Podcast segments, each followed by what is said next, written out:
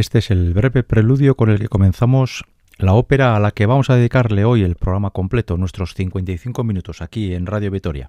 Este es el preludio de Los pescadores de perlas, una ópera eh, que compuesta por George Bizet, que para muchos mm, prácticamente solo compuso una ópera, que es Carmen, y detrás de Carmen parece que hay un enorme desierto. Pues bien, en ese desierto descolla de, alguna forma Los pescadores de perlas, que pasa por ser la segunda ópera de Bizet más popular. Podríamos decir casi que la segunda y última, porque no hay una tercera. El resto de las óperas de este compositor, de Georges Bizet, están totalmente olvidadas y pocos casos hay eh, más evidentes en los que un compositor haya presentado durante su vida de trabajo tantos títulos y sin embargo uno, uno y medio o, dos y el segundo eh, justito justito han conseguido fama universal. Eso sí, Carmen es una de las óperas más conocidas de la historia de la ópera. Los pescadores de perlas se queda bastante lejos, pero ya vamos a escuchar hoy mucha música que seguro se les va a hacer muy conocida. Este breve preludio orquestal nos coloca en Ceilán, lo que entonces era Ceilán, que hoy se llama Sri Lanka, la isla que está situada justo al sur de la península de la India. Allá en un poblado eh, vive, vive, eso, un poblado que se dedica a pescar y a pescar, entre otras cosas, eh, perlas, ¿no? a través de eh, capturando ostras y ese tipo de bichos.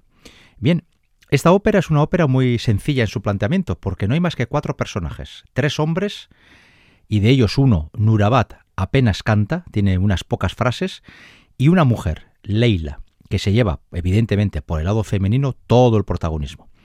Los dos hombres restantes son Nadir y Zurga, que son dos amigos íntimos desde la infancia. Cuando eran muy, cuando eran muy pequeños, ambos, cuando eran jovencitos, se fijaron en la misma chica, Leila. Y como eran muy buenos amigos y quizás todavía no estaban en edad de enfrentarse entre ellos, decidieron colocar su amistad por encima de todo y se prometieron que su amistad sería más importante que el supuesto amor que podrían tener cada uno de ellos por Leila. Es decir, que no se iban a enfadar por la mujer y que iban a dar a ellos prioridad a la amistad que se profesaban. Y así, de las primeras escenas de esta ópera es el llamado dúo de la amistad que cantan tenor y barítono, es uno de los dúos más conocidos de esta ópera y uno de los más conocidos de toda la ópera francesa. Vamos a escuchar una grabación del año 1996 en el que Nadir es Roberto Alaña y Zurga es Brinterfell. Es el dúo de la amistad de los dos amigos antes de que se deseque, lo diré, de que se desencadene la tragedia.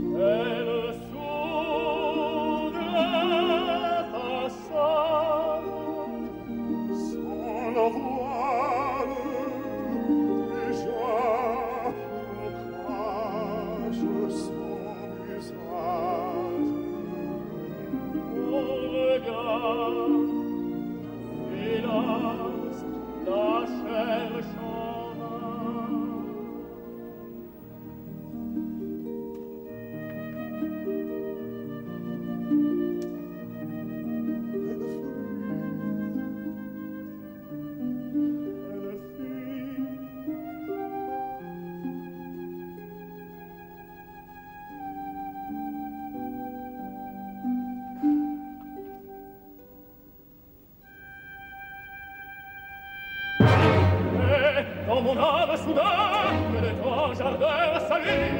Quel phénomène possible Ta mère pousse ma main. Ta mère pousse ma main. De là-haut, l'amour s'empare.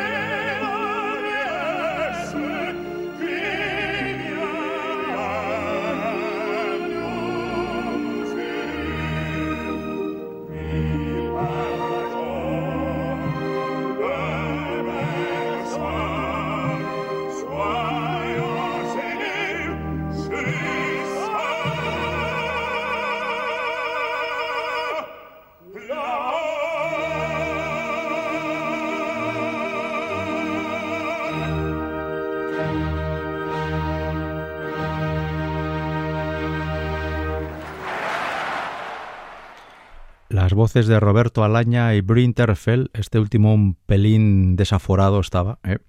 cantando el acto primero el dúo de Nadir y de Zurga, cuando ellos se prometen dar a su amistad toda la prioridad a pesar de que ambos coinciden en amar a la misma mujer. Como todos los oyentes de Radio Victoria se imaginarán, lo que va a ocurrir es exactamente todo lo contrario.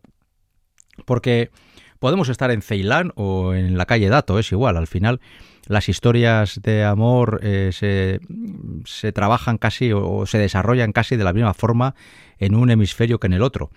Y al final eh, Nadir y Zurga, que son íntimos amigos, van a acabar enfrentados por ese amor que sienten por la misma mujer. Zurga acaba de ser el barítono, acaba de ser nombrado el jefe del pueblo, mientras que Nadir es un pescador normal y es su amigo.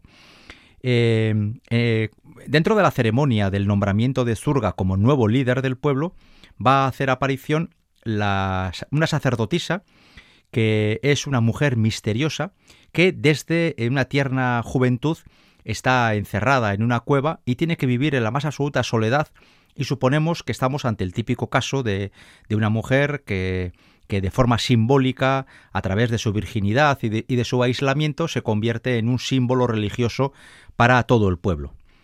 Eh, cuando llega esta sacerdotisa, que es Leila, evidentemente Nadir se va a dar cuenta que esa es la mujer de la que se enamoró cuando era un chaval. Y va a cantar la que es, sin duda, el aria más conocida de toda la ópera. Y una de las arias más conocidas de la historia de la ópera. Y también tengo que decir, una de las más complicadas. Porque el aria del acto primero de Pescadores de Perlas, Je crois t'entendre encore, eh, pasa por ser una de las más difíciles porque está casi todo el tiempo cantando en esa zona de paso hacia la, franja aguda.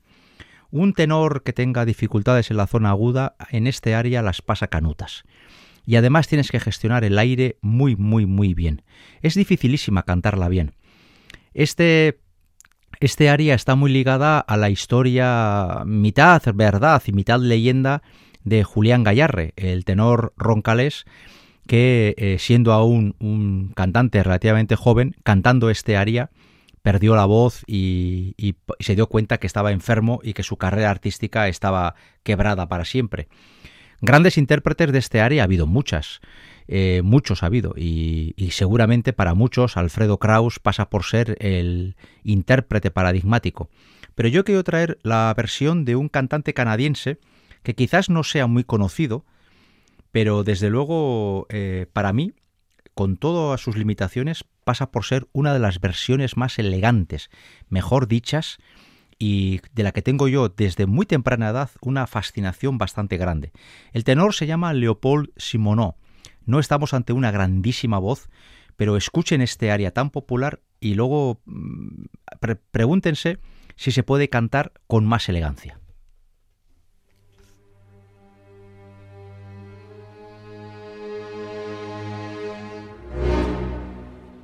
cette voix, quel trouble agitait tout mon être.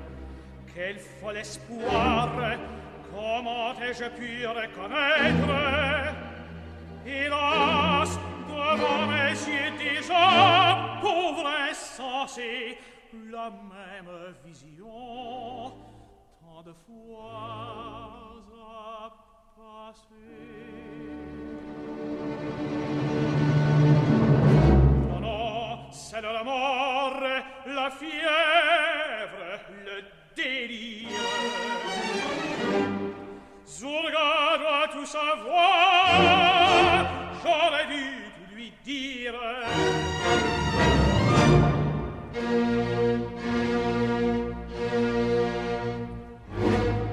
Agir à mon serment, j'ai voulu la revoir, j'ai découvert sa trace et j'ai suivi ses pas et caché dans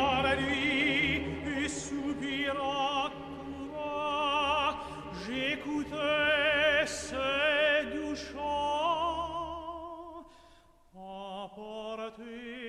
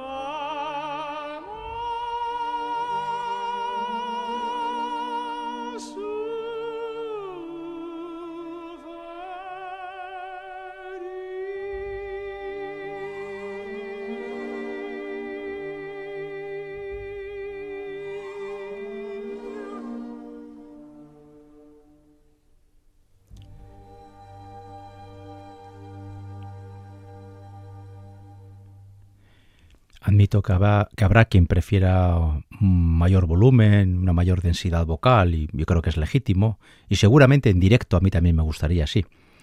Pero para mí eh, es una forma elegantísima de cantar, con un cuidado exquisito, con un fraseo, se le entiende todo lo que dice, y la verdad es que, a mí me resulta eh, gratificante escuchar cantar así, ¿no? Eh, abandonar un poquito las, las formas más, más crudas, más, más violentas y, e ir a un canto tan, tan ligero, casi etéreo, ¿no? Y Leopold Simoneau para eso, en, lo suyo, hizo una carrera dignísima y es un, para mí uno de los grandes cantantes desconocidos.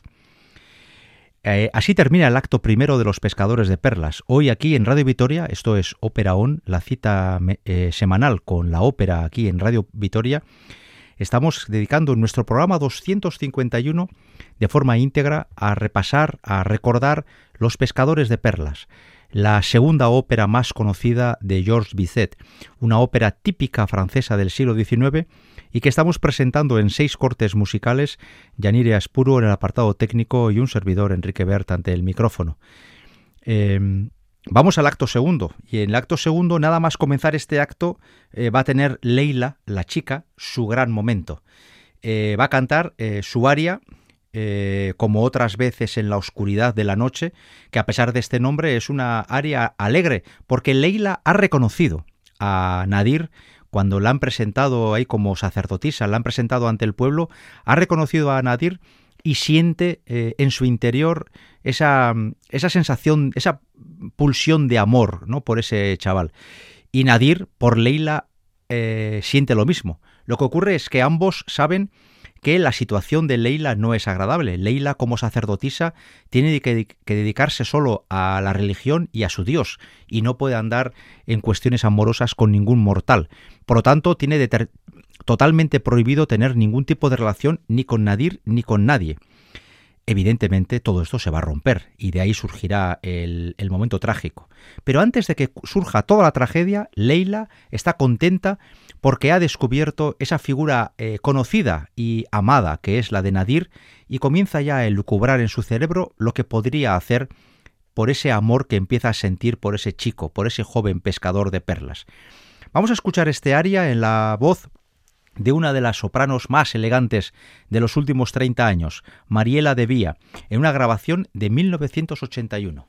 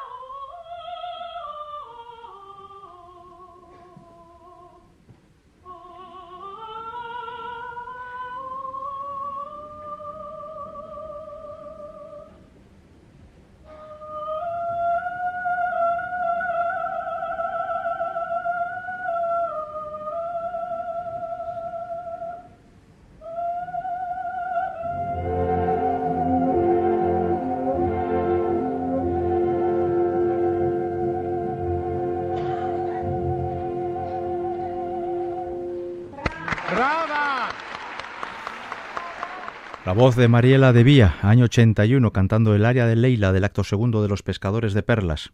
Como todos imaginaremos, Leila se va, a encontrar con Nadir en un encuentro semiclandestino. Pero el cuarto cantante, porque ya he dicho antes que solamente son cuatro, Nurabat, el sumo sacerdote, que es un bajo, siempre hace- hacen de malos, les descubre con sus guardias y trata de castigarlos eh, de forma cruel. Pero aparece Zurga, que es, reco- recordemos que es el líder nuevo del pueblo. Y él en principio trata de, de disculpar la actitud, al final son gente joven, ¿no?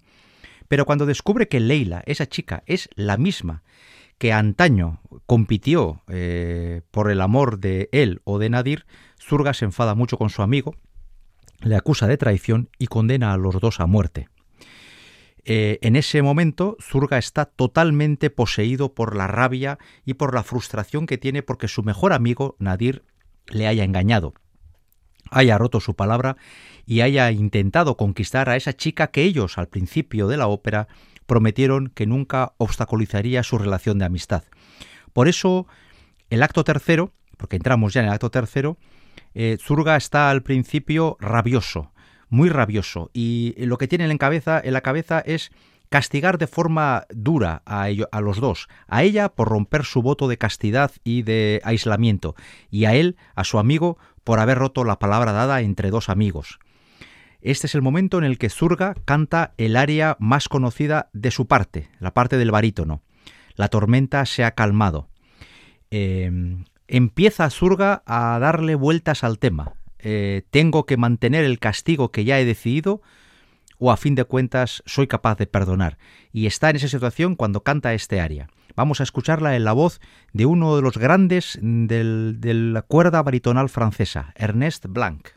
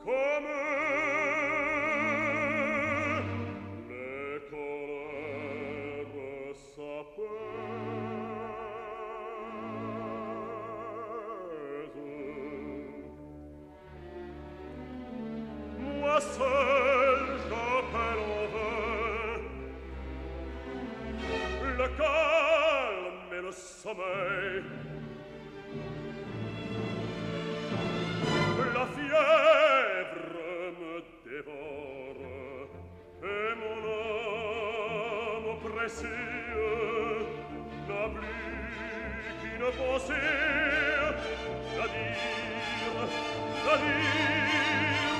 oh!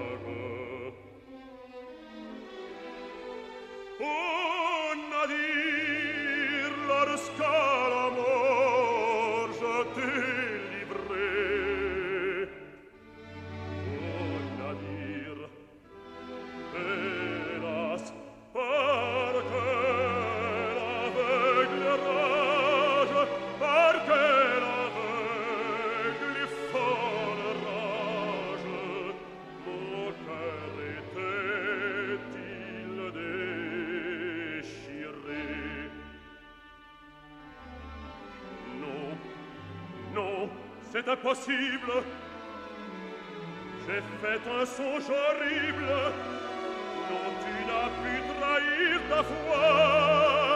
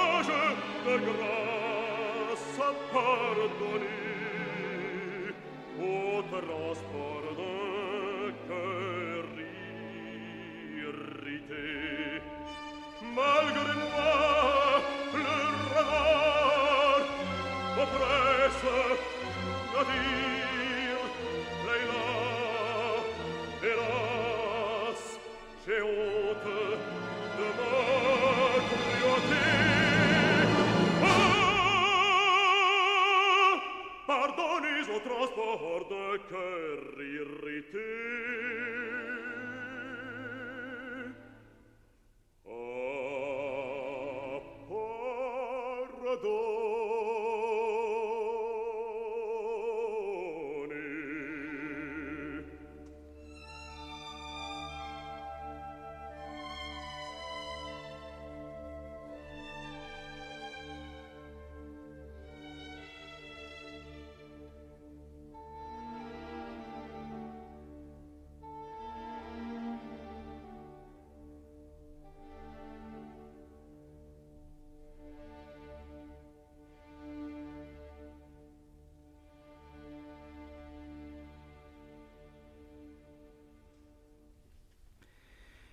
En estas está Zurga dándole vueltas qué hacer cuando Leila se va a presentar frente a él.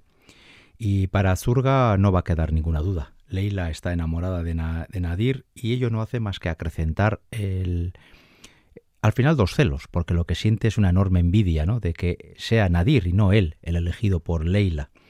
Así que eh, va a, a mantenerse en la idea de castigarles férreamente hasta que se da cuenta que Leila lleva un colgante y reconoce ese colgante. Ese colgante se lo entregó él siendo muy jovencito a una chica joven que le salvó la vida. Y se da cuenta que esa es Leila. En, estos, en este punto, cuando las óperas llegan a este tipo de situaciones, los argumentos son bastante ridículos, la verdad se ha dicha. Pero bueno, el pobre Zurga ha tardado casi toda la ópera en darse cuenta que Leila es la que le salvó la vida cuando era un chaval. Así que, pues quid pro quo, decide perdonarle a, a Leila y ya por ende también perdonar a Nadir. Y para ello tiene que idear un plan, porque ambos, los dos, la sacerdotisa y el joven pescador, están prisioneros de Nurabat y de los vigilantes de la, de la religión de la isla, que son estrictos, muy estrictos en la aplicación de castigos muy severos. Así que ambos jóvenes, Leila y Nadir, son conducidos para ser ejecutados y cuando están a punto de morir, aparece Surga gritando como un poseso que el pueblo entero está en llamas. Toda la gente deja a los dos condenados eh, en una esquina y van corriendo para tratar de apagar el fuego. De, de, forma inmediata, Nurabat, el gran sacerdote, y los soldados se dan cuenta que el pueblo arde porque Zurga lo ha hecho de forma voluntaria. Ha quemado el pueblo para distraer a todos los grandes sacerdotes y que Leila y Nadir se puedan escapar. Así pues, eh, va, a desatar eh, las ligaduras de los dos prisioneros, les va a dejar salir y él se va a quedar para asumir el castigo. Nurabat y los sacerdotes le detendrán y le castigarán a muerte. Y al final Zurga es quien pierde la vida entregándola por su amigo Nadir y por su amor Leila. La ópera va a terminar con el canto del aria más famosa, con la repetición de esas notas, mientras en lontananza se oyen las dos voces de los dos amantes que han conseguido escapar y Zurga acepta el castigo que se le ha impuesto, la condena a muerte. Así pues, una ópera que comenzaba con un aria de amistad, al final termina en una especie como de círculo perfecto en la entrega de, una, de la vida de un amigo por otro. Por medio han pasado muchas vicisitudes y si nos damos cuenta, estas historias, y antes lo decía, eh, esta historia está, situada en Ceilán, pero podría tranquilamente pasar en nuestra, en nuestra casa. Eh, estamos en el siglo XIX y dentro, sobre todo de los compositores franceses, había una tradición bastante importante de colocar historias románticas en sitios que por entonces eran muy exóticos. Imaginémonos que era Ceilán, Sri Lanka en el siglo XIX. Pues para, bueno, para empezar, la inmensa mayoría de la gente no sabía ni que existía Ceilán. Los que lo sabían seguramente nunca habían estado allá. Y los poquísimos que habían estado eh, sabían que había una isla casi como una lágrima colgando de la India, donde había pues pueblos di distintos, exóticos, culturas muy diferentes, religiones e idiomas desconocidos, y en torno a esos mundos, el mundo indio, el mundo asiático, se colocaron bastantes óperas. L'Acme de Delibes, por ejemplo, está también situada en la India, o Padmavati de Roussel.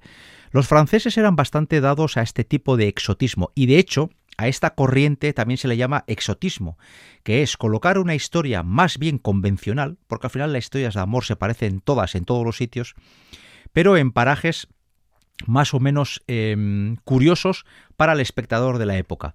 Tenemos que hacernos una idea de que en el siglo XIX, cuando Bizet pone esta ópera en escena, el público no sabe nada de Ceilán y le parece que es e, esas eso, por ejemplo, esos eh, decorados que tratan de simular un paisaje eh, asiático frondoso con la selva, con el mar verde, turquesa y con eh, paisajes casi idílicos. Y luego también de vez en cuando se tomaban algunas notas musicales para darle un tono oriental a la música. Todo eso se veía como algo muy chic, ¿no? como algo muy especial en el siglo XIX. Hoy en día, donde las fronteras han desaparecido para muchas cosas, no para todas.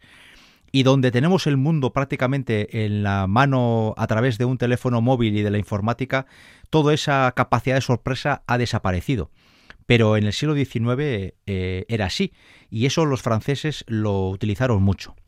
Vamos a terminar este repaso con los últimos 12 minutos de Los pescadores de perlas. Eh, vamos a escuchar toda esa escena que antes he narrado.